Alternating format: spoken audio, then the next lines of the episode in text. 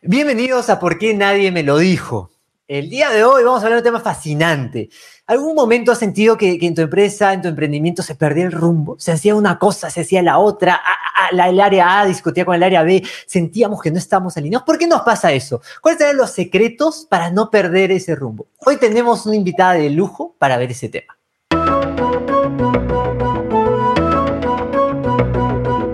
Ha cambiado y la posibilidad de tener conocimiento está al alcance de tu mano. No se puede regresar al pasado. ¿Cuántos errores cometiste y luego viste y era tan fácil? sabido ese pequeño dato Y es que el genio no es quien sabe más, el genio es quien sabe aplicar. Soy David Laurent y bienvenido a Por qué nadie me lo dijo, el espacio donde entenderemos cómo tomar mejores decisiones y cómo cambiar nuestros comportamientos para mejorar nuestras vidas y negocios. Hoy tenemos una gran invitada. Hoy tenemos a Yolanda Montero. Ella es abogada, tiene una certificación como coach, es máster en recursos humanos, además tiene un MBA y además ya después de esos, esos, galardones eh, académicos, es una practitioner también. No, no solo ha quedado en el mundo académico, sino ella ha sido gerente de recursos humanos, gerente de planeamiento estratégico, de, las, em, diría de, una de las empresas 10 top 10 del, del Perú. Entonces, que sabe estos temas, sabe muchísimo. Así es que bienvenida a Yolanda Montero. Yolanda, bienvenida. ¿Qué tal? ¿Cómo estás? Hola David, ¿cómo estás? Muchísimo gusto en conversar contigo hoy día. Me he olvidado de decir algo sobre ti. Hay, tanto que comentar que de repente se me ha pasado algo y, quieres profundizar en algún punto. No, soy una gestora, soy una ejecutiva de empresas. Ese es mi mundo, ¿no? En realidad, por donde he pasado, todo te va dejando cosas, así que nada, eso soy yo. Buenísimo. Eh, con Yolanda nos conocimos hace unos años eh, eh, en varios proyectos con, gestión humana, con el manejo de personas y en la última etapa dentro de la planificación estratégica, ¿no? y aquí quería empezar con algunos puntos, ¿no? Yolanda, ¿cuál crees que es ese problema que hace que las empresas empiecen a... claro, cuando uno empieza su emprendimiento solito, ¿no? Eh, la tiene clara, porque estoy solo, ¿no? Pero cuando empiezas a contratar a más personas, las áreas empiezan a crecer.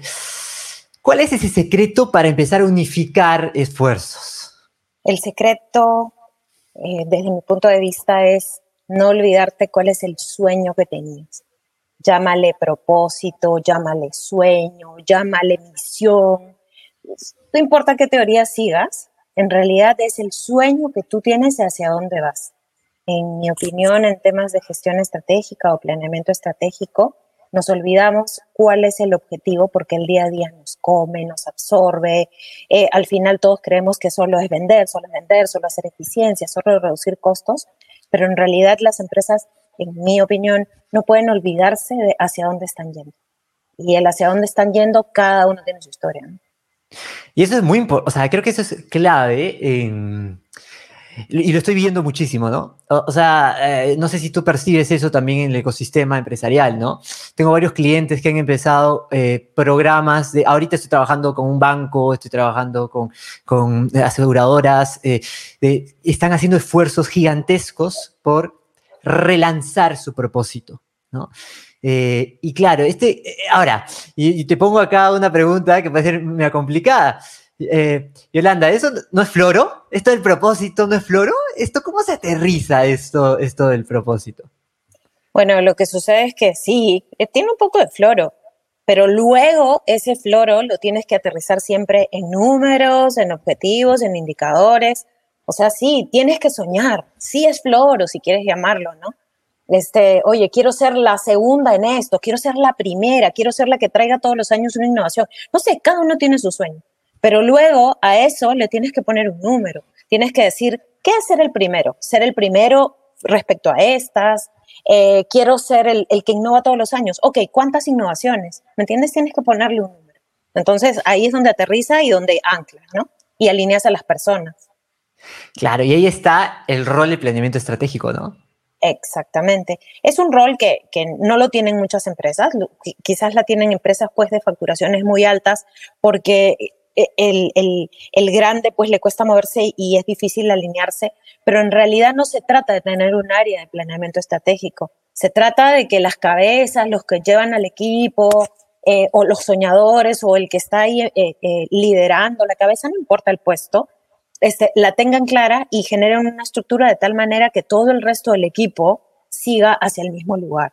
Es, es eso, hacer gestión estratégica. Interesante, o sea, claro, eh, porque un emprendedor puede decir, este, uh, Yolanda, ¿qué me estás diciendo? Que yo a la justa puedo parar mi planilla, me voy a poner un área de planeamiento estratégico. No, no necesariamente, no, ¿no? Es el rol. No es eso. Es, es que, que, el gerente general, el, emprendedor o la cabeza, no importa qué puesto tenga, la tenga clara lo ponga en números y sepa traducir esto al que se ocupa de vender, al que se ocupa de operar, al que se ocupa de hacer las compras, al que se ocupa de la parte administrativa, o sea, el que alinea a todos los demás. Eso es, eso es. Buenísimo. ¿Y cómo, definirías el planeamiento estratégico? ¿De qué, trata esto? ¿Cómo lo definiría? Mira, eh, una opción es usar los, los textos que son muy buenos, sino que son poco hay que, hay que estudiarlos, de hecho, pero hacer planeamiento estratégico es poner una, una visión común y hacer que todo el mundo lo siga. Y ese, ese punto común en la teoría se llama, oye, consigue tu ventaja competitiva. ¿Y qué es consigue tu ventaja competitiva? Que no solo lo tienen que hacer los grandes, es entender por qué te prefieren tus clientes y por qué eso va a ser perdurable en el tiempo. Esos son los dos elementos, ¿no? Este, entiende a tu cliente, ¿Por qué él te está prefiriendo? ¿Por qué él te está comprando? ¿Por qué él te está, por qué él te está poniendo el dinero? ¿Por qué él te está dando un clic? Entiéndelo y eso desarrollalo y que sea eh, sostenible en el tiempo, ¿no? Porque efectivamente tú me puedes comprar porque hoy día soy el más barato, pero eso de repente al día siguiente, si entro en esa competencia, el otro baja un sol, baja un sol, baja un sol y eso es destructivo. Entonces, por eso es que se tiene que crear lo que se llama la ventaja competitiva que me hace diferente y sostenible. Buenísimo. Y, hay un modelo que he estado eh, trabajando mucho, estos, últimos, estos últimos años, eh, que me gustó mucho y, me gustaría saber tus comentarios, ¿no? Em, este modelo lo que planteaba es, claro, nosotros hacemos el por qué, que es nuestro propósito, ¿no? Y, lo que, y, claramente lo que, lo que acabas de comentar, ¿no? Y, ahí, dentro del por qué, es, el para qué hacemos las cosas, ¿no? Y, ahí dividen dos caminos que son igual de importantes y van de forma paralela. Uno, la parte estratégica, ¿no? Y ahí puede entrar eh, lo que acabas de comentar, cuál es nuestra ventaja competitiva, y ahí, cuáles son nuestros OKRs, y esto cómo se baja en OKRs a cada área. Y está la otra pata, la cultural, que es el cómo haces las cosas, ¿no? Eh, ¿Cómo conversa todo esto dentro, cuando vamos a, planificar? Eh, sobre este frente yo te hablaría un poco sobre mm, lo que he experimentado. Porque, porque también, nuevamente, como te digo, puedes leer los libros y, hay mucha información, pero la parte cultural, desde mi punto de vista, tiene que ver con que todos entiendan exactamente lo mismo. O sea, en la práctica ya digamos que somos una empresa, nos ponemos de acuerdo en cuál es el objetivo, le ponemos números, eh, hasta ahí todo está funcionando. Y vamos a hacer el juego, vamos a hacer, que te pero vamos a hacer el juego, ¿ya? Vamos a jugar. Este, ¿Empresa de qué queremos formar, Yolanda? Vamos, lancemos nuestro emprendimiento. Eh, no sé. De vinos, te gustan los vinos. Yo sé que te gustan los vinos, ¿no? Te gustan los vinos. Eh, entonces vamos, vamos a lanzar nuestra distribuidora de vinos. Vamos a empezar a distribuir vinos, ¿ok? Eh, entonces, ¿cómo, cómo, ¿cómo haríamos ese planeamiento? Ahí vamos a, a lo que estabas comentando. Ya, primero, ¿qué queremos? Y qué queremos tiene que ver con a quién le queremos vender, qué tipo de cosas le queremos vender. Entonces, primero, a quién le queremos vender, dibujar quiénes van a ser nuestros clientes. ¿Por qué? Porque efectivamente a las distribuidoras de vino le pueden comprar empresas, le pueden comprar ya incluso personas individuales, le pueden comprar pequeñas empresas o grandes empresas, le pueden comprar restaurantes. Entonces, defínelo. Define a quién, qué, cómo te ves exactamente, ¿no? Entonces, una vez que hayas hecho eso, entiende por qué te comprarían a ti y por qué no le comprarían a una distribuidora mucho más grande que puede traer eh, eh, de repente lo mismo que tú a otro precio o eh, qué están buscando. De repente estás yendo con algún tipo de restaurantes específicos que está buscando completar una carta con vinos que justamente las grandes no traen. O sea, ya de repente estoy jugando mucho, pero lo que te estoy queriendo decir esto, en qué aterriza, en entiende bien quién va a ser tu cliente y a qué te vas a dedicar. Este, ¿Y por qué te va a preferir a ti? ¿Y, esa pata cultural? ¿Cómo? ah, perdón. Y entonces la pata, la pata cultural tiene que ver con que ya hemos escogido este tipo de clientes. Nos van a comprar porque nosotros vamos a traer, estoy inventando, eh, vino unos azul. Ya, un, pero ese ya lo traen. Pues nosotros vamos a traer unos de unas casas de Europa que nadie trae porque de verdad el costo no, no le sale a cuenta. No sé, ya escogimos un vino así ya para, para jugar, para seguir con el juego. Este, y entonces hemos decidido traerlo porque les puede interesar para completar la carta a los restaurantes, a un tipo de restaurantes, no los top de Lima, porque esos ya tienen algún tipo de negocio, sino otros. Ok, este, vamos con eso. Y entonces empiezas a operar, empieza el importar, o sea, dentro de tu equipo uno de repente se está dedicando a hacer todo el proceso de importación, todo el proceso de compra, todo el proceso de distribución, y de repente el otro se está encargando de la parte comercial, oye, ir a visitar a los restaurantes, este, no lo sé, y, y, tú estás ahí con tu, con tu, digamos que esto es una empresa, estamos los tres discutiendo, pa. Pero, ¿sabes qué pasa, eh, eh, David? Lo que termina sucediendo en el tiempo es que por ejemplo, el, de, el, de, el que vende está tan estresado por conseguir la venta porque ya está viniendo, ya pagaste una primera factura, de repente se quedaron más días en aduanas y tuviste que pagar más de lo que habías previsto y que tenías en tu, en tu plan de negocios, en tu business case, tenías un número y ese número está reventando, que te empieza a entrar la ansiedad y no logras concretar, por ejemplo, un negocio, ¿no? O no lo logras concretar la cantidad de restaurantes que tenías que haber previsto. Y entonces ahí es donde te empiezas a alocar y te empiezas a olvidar del foco. Y ese es el tema cultural. Te empiezas a olvidar qué tipo de restaurantes tenías y de pronto alguien se entera y te llama y, te, y, entonces te dice, oye, me he enterado que te estás trayendo este tipo de vinos. Ok, sí, este, déjame probar. Y es un tipo de negocio que no cuadra con, tu, con el segmento de empresas que tú tenías, por ejemplo, ¿no? Es, es típico este ejemplo. Entonces, uy, tú eres el de ventas, lo quieres vender, se te presentó en ese momento. No digo que no, a veces hay oportunidades, hay que analizarlas y puede que sí, con esto no quiero cerrar las puertas. Pero ¿qué termina pasando? Tú escogiste unas empresas de este tamaño que necesitan un tipo de distribución y para eso habías pensado todo. Y te busca un grandazo o no sé, uno más chiquito u otro tipo de negocio que necesita otra forma de distribuir, otra frecuencia de visita y empiezas a destrozar todo lo que fue tu idea. Ahora, evidentemente, si funciona, si tiene los números y todo, te vas a meter y tienes que tener la capacidad de adaptación. Pero lo que no puedes perder, nuevamente te digo, es el sueño para el cual estás, porque si no empiezas a destruir todo. Y entonces ahí es donde te digo que todos tienen que hablar un mismo idioma, porque tienen que tener claridad en que todos están entendiendo exactamente a qué están jugando o qué van a, cuál es su negocio, para saber que un cambio puede eh, impactar en todos los demás y no, y no olvidarte de hacia dónde van todos. No sé si ya me enredé un poquito al final, no, no, no, perfecto, no sé si me logro, no sé si logro transmitirte mi idea. Perfecto, perfecto. Y, porque creo que además, eh, eh, o sea, me, me, gusta mucho cómo lo defines, ¿no? Porque ese tema cultural creo que nos pone los parámetros, ¿no? ¿Cómo puedo realizar las acciones, ¿no? ¿A, qué puedo llegar, qué no puedo llegar? Y, y, quiero poner el ejemplo. Claro, imagínense que nuestro vino estaba focalizado a los hinchas de la U. Este, pero, pero claro, preocupados por las ventas, nos llama este, unos hinchas de la Alianza y, vendemos a ellos, ¿no? Este, olvidándonos que nosotros era el hincha. ¿Qué, ¿Qué va a pasar con esos hinchas de la U que nos compraban? Exacto, resentir y de repente te dejan de comprar y se destruye todo tu modelo. Y, se acabó, y, entonces se acabó. Pues, o sea, como te digo, no hay que cerrarse porque a veces tienes que adaptarte pero no te olvides hacia dónde ibas. Y entonces aquí vamos a regresar a lo que me preguntaste hace un rato, ¿no? Cuando haces estrategia, ¿qué es estrategia? Es decidir qué vas a hacer, pero también decidir qué no vas a hacer. Esto es bien importante. Qué importante. O sea, importante. Exacto. Qué importante. Eh, y, bueno, ahora yo estoy viendo muchísimo ese tipo de, esfuerzos por introducir ese tema eh, cultural que es tan complejo, ¿no? Y, quiero, quiero decirte uno de los primeros retos que ven esos desalineamientos. A ver tu, mirada, Yoli. Eh, los incentivos.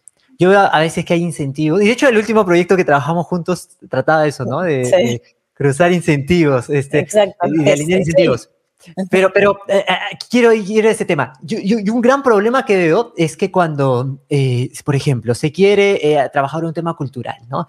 un cliente me llama y sí, quiero que la gente viva esto, ¿no? Y yo digo, ¿y cuáles son los incentivos? O sea, ¿qué pasa si yo vivo esto? Nada. ¿Y qué pasa si no lo vivo? Nada. Entonces, ¿cuál es mi incentivo para vivirlo o dejarlo de vivir? No hay incentivos alineados. Y a veces, mucho peor, los incentivos monetarios están alineados a lo contrario. O sea, me empujan al comportamiento contrario. Entonces, como el caso que planteabas, ¿no? Si yo soy este, el, jefe de, ventas, el gerente de ventas y, tengo que llegar a mi meta eh, y solo tengo ese único indicador de venta, pues qué me importa si le vendo al hincha de Alianza, al hincha de la U, me interesa, yo, este, yo tengo que llegar a mi meta, ¿no?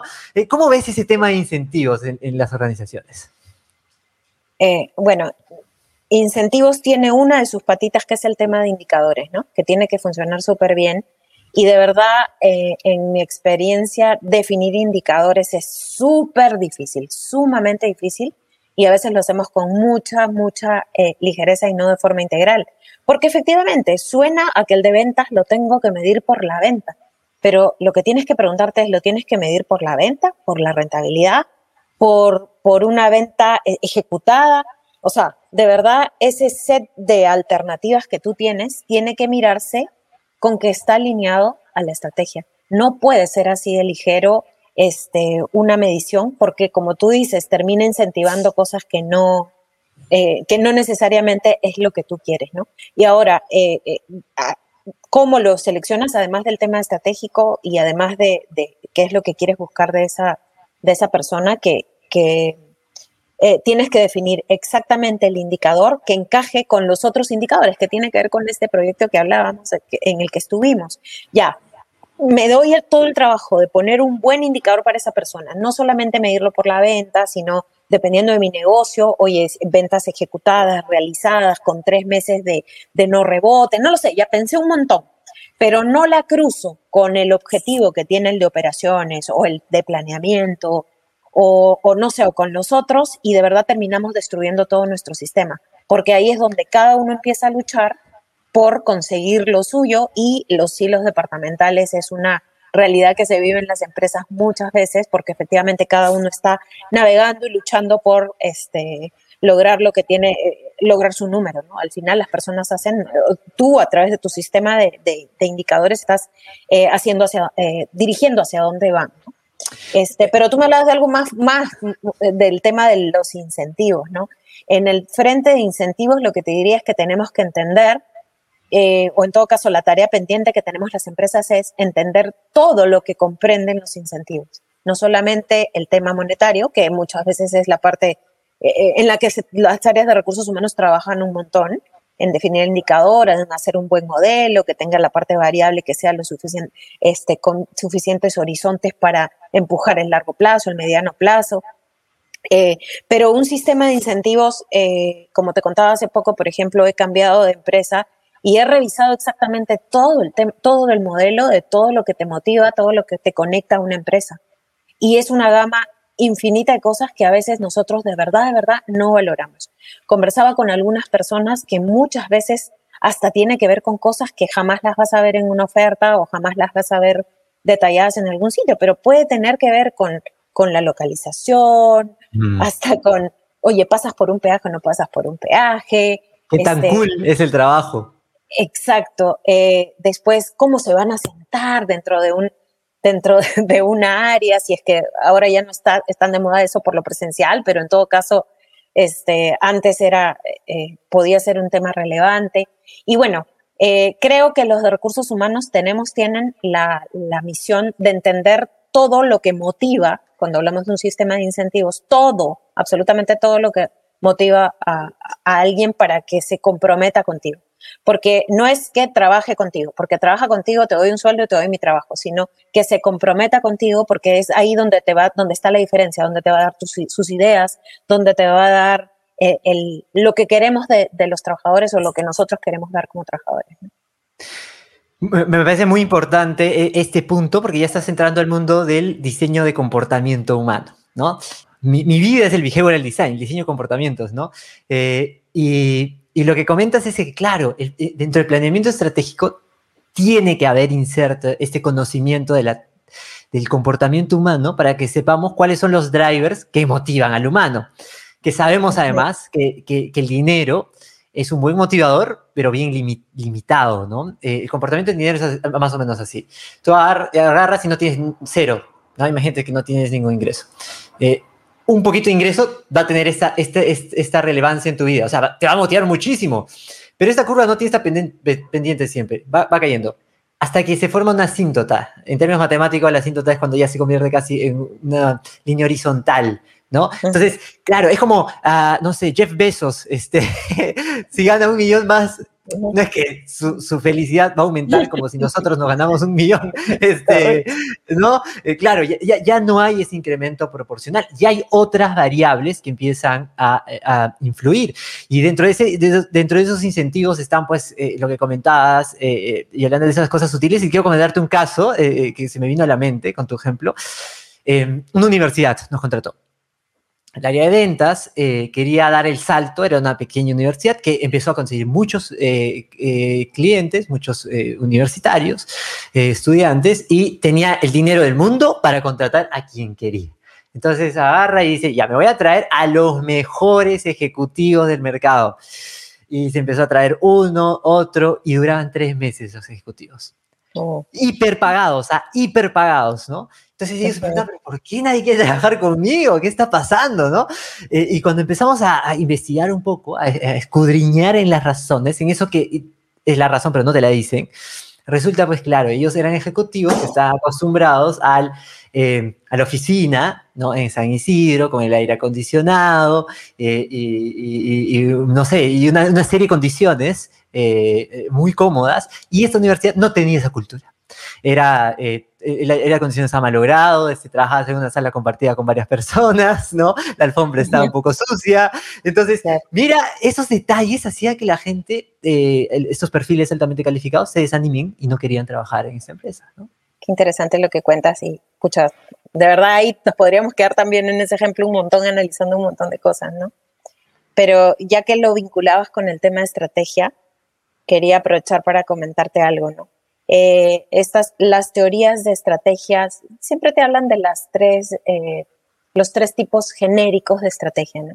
El tema de la innovación, o sea, hay empresas con una estrategia de innovación, una, empresas con una estrategia de costos o las empresas con estrategia de diferenciación, ¿no? Este segmento. Eh, ¿Por qué las traigo a colación, David? Porque en realidad, por ejemplo, es lo primero que tú como empresa deberías definir para eh, poder eh, saber qué, qué, cómo defines tu cultura dentro de la empresa. ¿Por qué lo digo? Porque efectivamente, hoy día que todo el mundo está corriendo en la innovación, tratando de innovar, tratando de innovar, la innovación la tienes que hacer porque es parte de sobrevivir en estos tiempos. Pero eso no quita que tu estrategia sea una estrategia de costos a veces, porque de repente mm. dentro del negocio en el que tú estás, el margen es demasiado importante y aunque estés en la, en, la carrera de tratar de sacar productos innovadores porque así lo está exigiendo el cliente, el consumidor, el mercado, tú no has dejado de estar en un negocio de costos. Y entonces pasa, y, ahora llego a conectar con lo que tú me hablabas hace un rato, pasa que efectivamente te empiezas a creer que eres, que estás compitiendo en, como, como innovación y no lo es. Y entonces llamas gente con un perfil de super innovación, con un perfil pues de, no sé, que, que, que Google, que sueña con trabajar en Google, ¿me entiendes? Y en esencia tu negocio es de margen.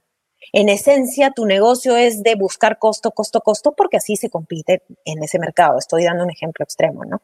Y entonces empiezan esos atrofios culturales. ¿No? Porque efectivamente llegan a un negocio donde no, pues aquí no podemos estar invirtiendo en marketing de esa forma porque nosotros efectivamente competimos al sol, porque mi competencia también compite al sol y porque está metiendo, metiendo innovación justamente para sacar un producto más barato, porque esa es una forma de competir también, Entonces, eh, esto que nos dejan los, los padres de la estrategia y qué sé yo, de verdad es súper útil para poder empezar a hacer estrategia. Oye, y no tienes que ser una empresa grandota, sino simplemente entiende cómo es tu negocio, cómo se compite, qué quiere tu cliente. Vuelvo a repetir lo mismo, pero te juro que es bien importante. Este, qué quiere tu cliente, cómo compites, este, cómo se juega ese juego.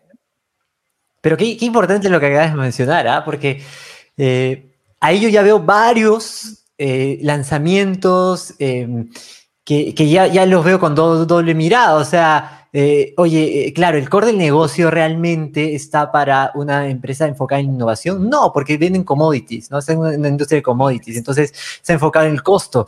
Eh, pero claro, requiere elementos de innovación, pero eso no significa que tu cultura va a ser de innovación. Oh, exactamente. Ahí es donde quería llegar. Qué, importante. Y creo que hay muchas empresas que están cometiendo ese error actualmente, ¿no? O sea, que todas que, creen que hay que ser Google y hay que tener la cultura de Google. Y, no, pues no, no es el modelo de negocio que tienes que tener.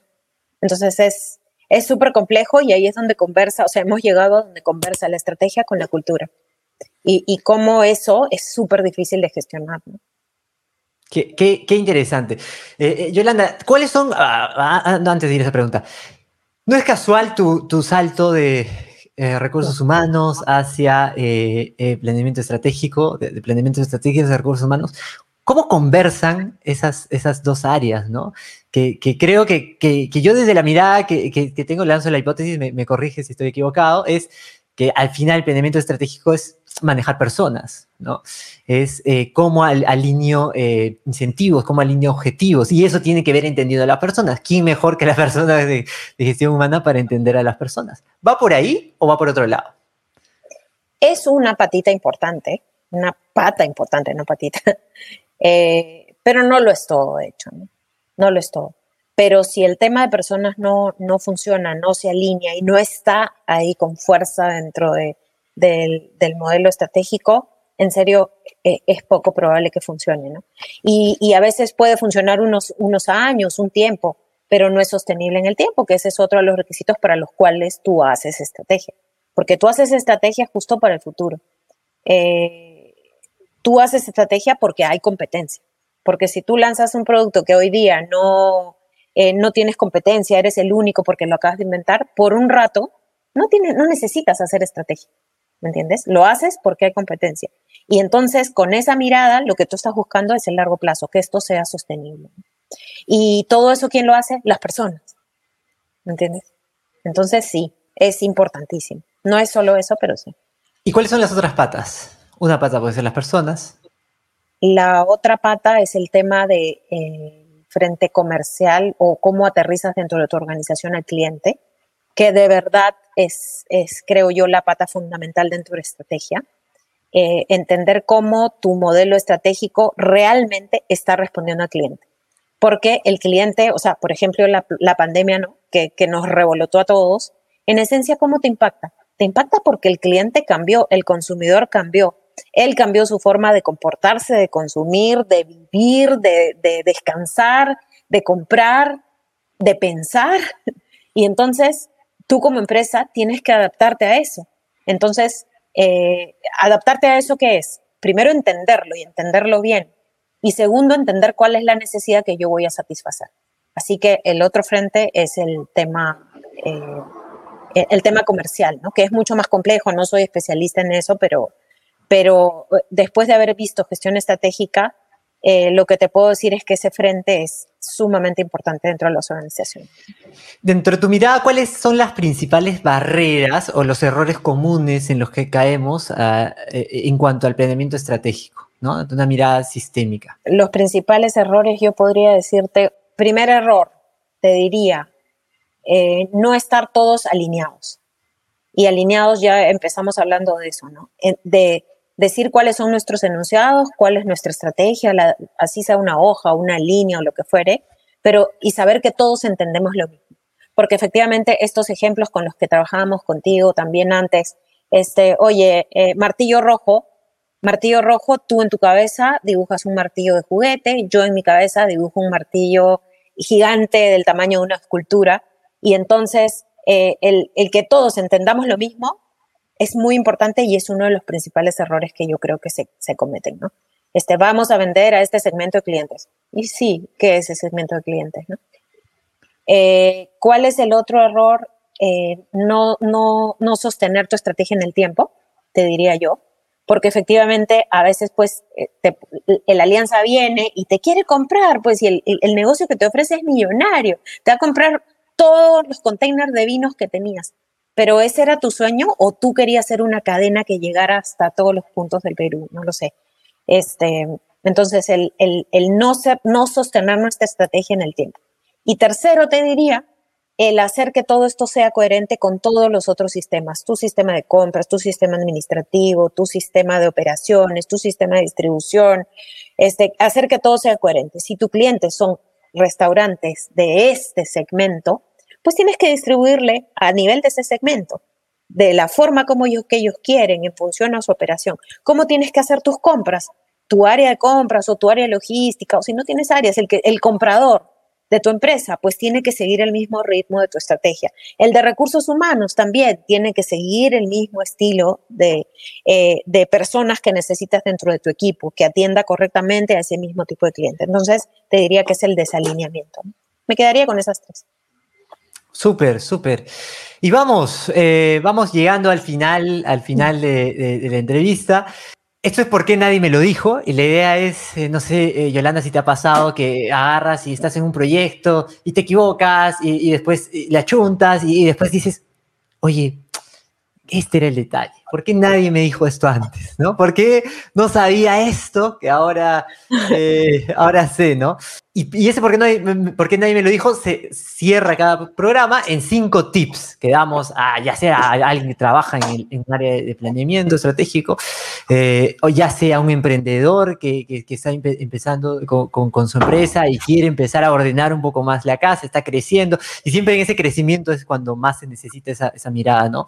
Eh, ¿Cuáles serían los cinco tips que podrías dejar uh, al empresario y emprendedores para mejorar e-, esa mirada del planeamiento estratégico? Pucha. Uno, define tu sueño. Define tu sueño. Eh, escríbelo, ¿no?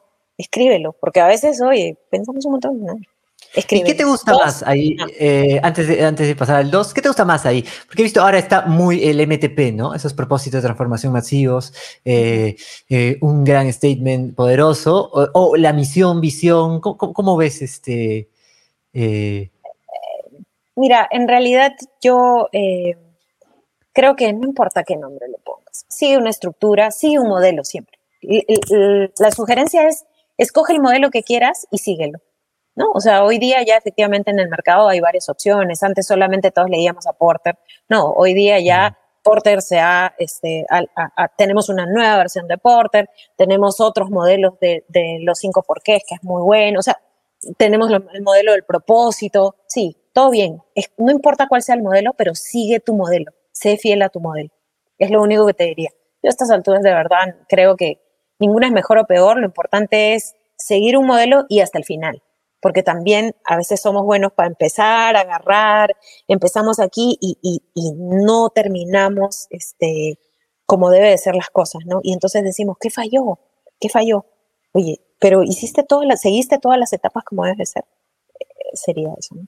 Así que de verdad no, todas tienen sus ventajas, eh, pero también pues dependerá en qué tipo de empresa estás, con qué equipo estás, entonces escoge un modelo y síguelo, es lo que te digo.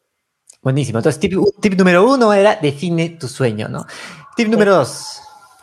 Eh, tip número dos, ponle números a tu sueño. Ya una vez que soñaste, que lo escribiste, eh, ahora ponle números, ponle indicadores, ¿no? No importa en qué negocio estés, no importa en, eh, en contra quienes compitas, no importa si estás inventando algo nuevo. Ahora lo segundo es ponle números y en todo tipo de dimensiones, no solamente en ventas. A veces la, la parte de la venta puede ser entre comillas fácil, ponle eh, indicadores que tengan sentido a tu negocio, pero ponle indicadores, ¿no? Porque solo si sabes hacia dónde vas, vas a saber si llegaste o no. Eh, si no, nunca vas a saber si lo lograste, ¿no? Sería el segundo. Buenísimo. Eh, tercer tip. Tercer tip, encárgate de tu cliente. No importa en qué negocio estás, si tienes una pizzería, licorerías, distribuidoras, lo que sea, encárgate de tu cliente, defínelo y con, todo tu equipo, con, quienes trabajes, siéntate a describirlo. Y describirlo usa las matrices estas que ahora se usan en ágiles eh, porque son muy buenas, cómo siente, qué piensa, qué quiere, cómo se comporta, entiende a tu cliente de verdad, o sea, entiéndelo en todos momentos. Buenísimo. Ahí busquen Buyer Persona, busquen un mapa empatía, pongan en Google mapa empatía, Buyer Persona, Canvas, y te, va a salir la imagen y la instrucción y, ya. Y, te sale el dibujito, llénalo, llénalo. y, conoce a tu cliente, conócelo de verdad, o sea, conócelo, como, conócelo eh, para que incluso, como ocurrió ahora, vino una pandemia, ¿por qué cambió? Oye, ¿por qué sí siguió, sí siguió comprando? Lo conocías realmente, ¿me entiendes? Entonces, este, ese sería el 3. Vamos, cuarto tip. Pucha, ahí me estoy quedando. eh, una vez que has conocido a tu cliente, el, cuarto tip creo que Porter no me perdonaría que no diga que defina su ventaja competitiva, ¿no? Y eso suena muy teórico y para un emprendedor suena de, oh, pucha, qué aburrido que sea eso, no, no tiene sentido, pero de verdad tiene que ver con que, con que es lo que vas a hacer diferente que te va a permitir o cobrar menos que tu competencia o que el cliente, no importa tu precio, va a estar dispuesto siempre a comprarte. Es decir, estoy hablando de sostenibilidad, estoy hablando del futuro. No pienses solo en el negocio de hoy día, no pienses en que si hoy día abriste un bar, una pizzería o un negocio por internet y te están comprando, eso va a ser siempre. ¿Por qué él te seguiría comprando? ¿Por qué si mañana se abre otro igualito a ti al costado, te va a seguir prefiriendo? En, términos simples, eso es la sostenibilidad. Así que creería que el punto cuatro tiene que ver con eso. Perfecto. Y vamos con el último tip, el quinto. El tip número cinco iría con el alineamiento de, todos y cada uno de los que conforman tu equipo, tu empresa, tu emprendimiento o lo que fuere, ¿no? Asegúrate de que todos estén alineados, eh, incluso la forma como estás motivando o incentivando a, quienes conforman tu, team, ¿no? Eh, preocúpate de que todo sea coherente, de que aquello que los está conectando y los está comprometiendo con tu objetivo, con tu sueño, con el sueño, que ya no es tuyo, sino es de, todos, eh, está alineado con lo que tú ofreces para que te den eso y más, ¿no? Te diría que tiene que ver con eso. Y, sería eso, pero quiero hacer un, sexto. Déjame. bonus. bonus track. Es el bonus track. Eh, que como decíamos al principio, David, eh, todo el mundo cree que, estrategia hacen las empresas grandes y en realidad no importa el tamaño que tengas, tienes que dedicarte, tienes que hacer un poquito de estrategia, si no es bastante, porque en realidad de la cabeza debería dedicarse bastante tiempo y tiene que ver con el horizonte de tiempo. Eh, a veces, claro, cuando uno o estudia en la universidad o hablas de estrategia, estás hablando de se pensaba en 10 años, un plan a 5 años y hoy día eso eh, de verdad se repasó, ya no es, eh, no está vigente porque los cambios y la realidad te han demostrado que son mucho más rápidos que lo que necesitas, pero lo que tienes que hacer es definir cuál es el plazo que hace sentido a tu negocio en función a estrategias. Si yo estoy soñando que mi, distribuidora se vuelva una distribuidora de consumo masivo, o si estoy soñando que el, el, vender vinos se vuelva una distribuidora en vez de ser una tienda, no lo sé, cuál fuera el negocio que tenga sentido para ti. ¿En cuánto tiempo sería razonable hacer mi sueño? ¿En tres años? Perfecto. Entonces tu plan estratégico tiene que ser tres años y de ahí para atrás. O un negocio más grande, pues haría sentido que tenga cinco años porque tienes que invertir algo eh, de alguna manera para que sea realidad. Entonces, no quería dejar de agregar esto porque de verdad también tiene que tener sentido con todo lo que hemos hablado antes. Puedes hacer plan estratégico de, de dos años, de tres años, eso ya no está preparametrizado, pero encárgate de eso también, es lo que te diría. Buenísimo, entonces vamos a resumir los cinco tips para eh, mejorar tu planeamiento estratégico dentro de tu emprendimiento o empresa según Yolanda. Tip número uno, define tu sueño, ten claridad respecto a, tu propósito, a tu misión, a tu visión. Elige el modelo que quieras, pero ten claridad. Número dos, ponle números a tus sueños. ¿Cómo vas a aterrizar esto en el ámbito operacional, comercial, dentro de, la gestión de las personas? Ponle números, indicadores. Número tres, encárgate de conocer a tu cliente. Bájate tu buyer persona de Google llena tu canvas y conócelo, pero llénalo con disciplina, ¿no? Como dirían los, los eh, colombianos, juiciosamente. Eh, número cuatro, define tu ventaja competitiva. ¿Por qué, ¿Por qué te van a comprar a ti y no al resto, no? ¿Qué de nuevo tienes? Eh, ¿Qué de interesante tienes? alinea tus incentivos objetivos para que todo tu equipo vaya hacia un solo lado. Y el sexto, el bonus track, es define el alcance, el tiempo de tu planeamiento. Buenísimo, Yolanda. Y para cerrar, me gustaría que dejes algunos, eh, no sé, qué lecturas recomiendas, qué modelos recomiendas revisar. Eh, siempre está bueno, ¿no? Recurrir al mundo académico que no hace otra cosa más que sistematizar lo que el mundo ha demostrado que funciona, ¿no? nos ahorra tiempo de, equivocarnos. Inventándonos la rueda cuando ya está inventada.